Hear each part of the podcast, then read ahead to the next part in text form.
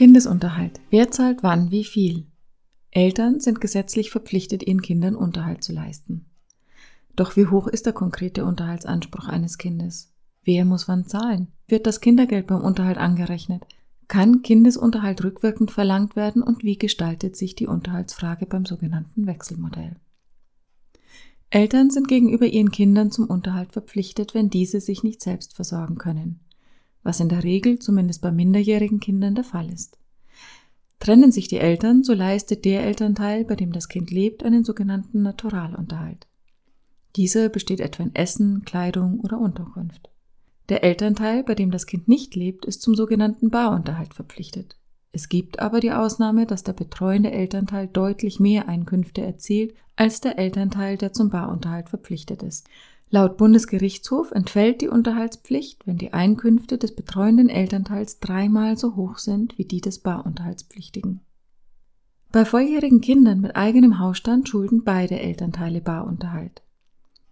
Die Pflicht zur Zahlung des Kindesunterhalts ist unabhängig davon, wer das Sorgerecht besitzt. Die Höhe des Kindesunterhalts wird anhand der sogenannten Düsseldorfer Tabelle ermittelt, die alle zwei Jahre aktualisiert wird. Maßgeblich sind bei der Berechnung des monatlichen Kindesunterhalts das monatlich bereinigte Nettoeinkommen des Barunterhaltspflichtigen wie auch die Altersgruppe des Kindes. Die Düsseldorfer Tabelle ist in unterschiedliche Einkommensstufen und Altersgruppen bzw. Bedarfsgruppe für volljährige Kinder eingeteilt.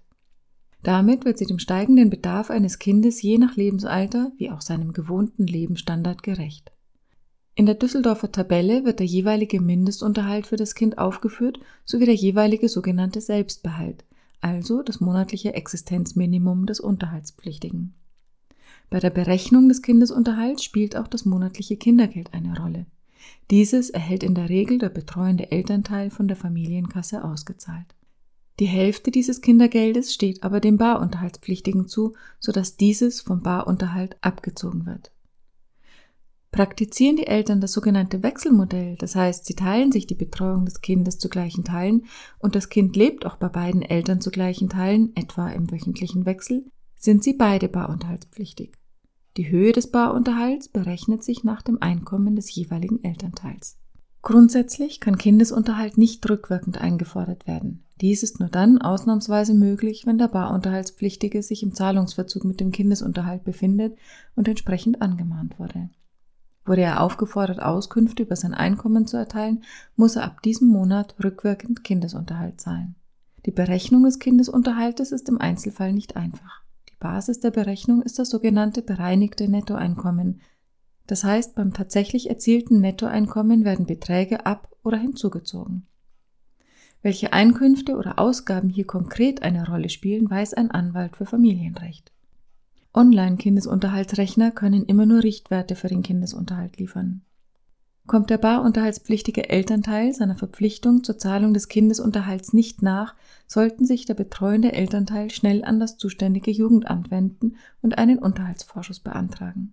Der Unterhaltsvorschuss beträgt seit dem 01.01.2020 für Kinder bis zum sechsten Lebensjahr monatlich maximal 165 Euro für Kinder bis zum 12. Lebensjahr monatlich maximal 221 Euro und für Kinder bis zum 18. Lebensjahr monatlich maximal 293 Euro.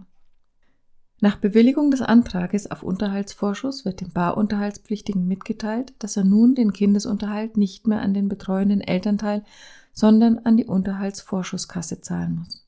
Wichtig ist aber gleichzeitig einen Anwalt für Familienrecht aufzusuchen.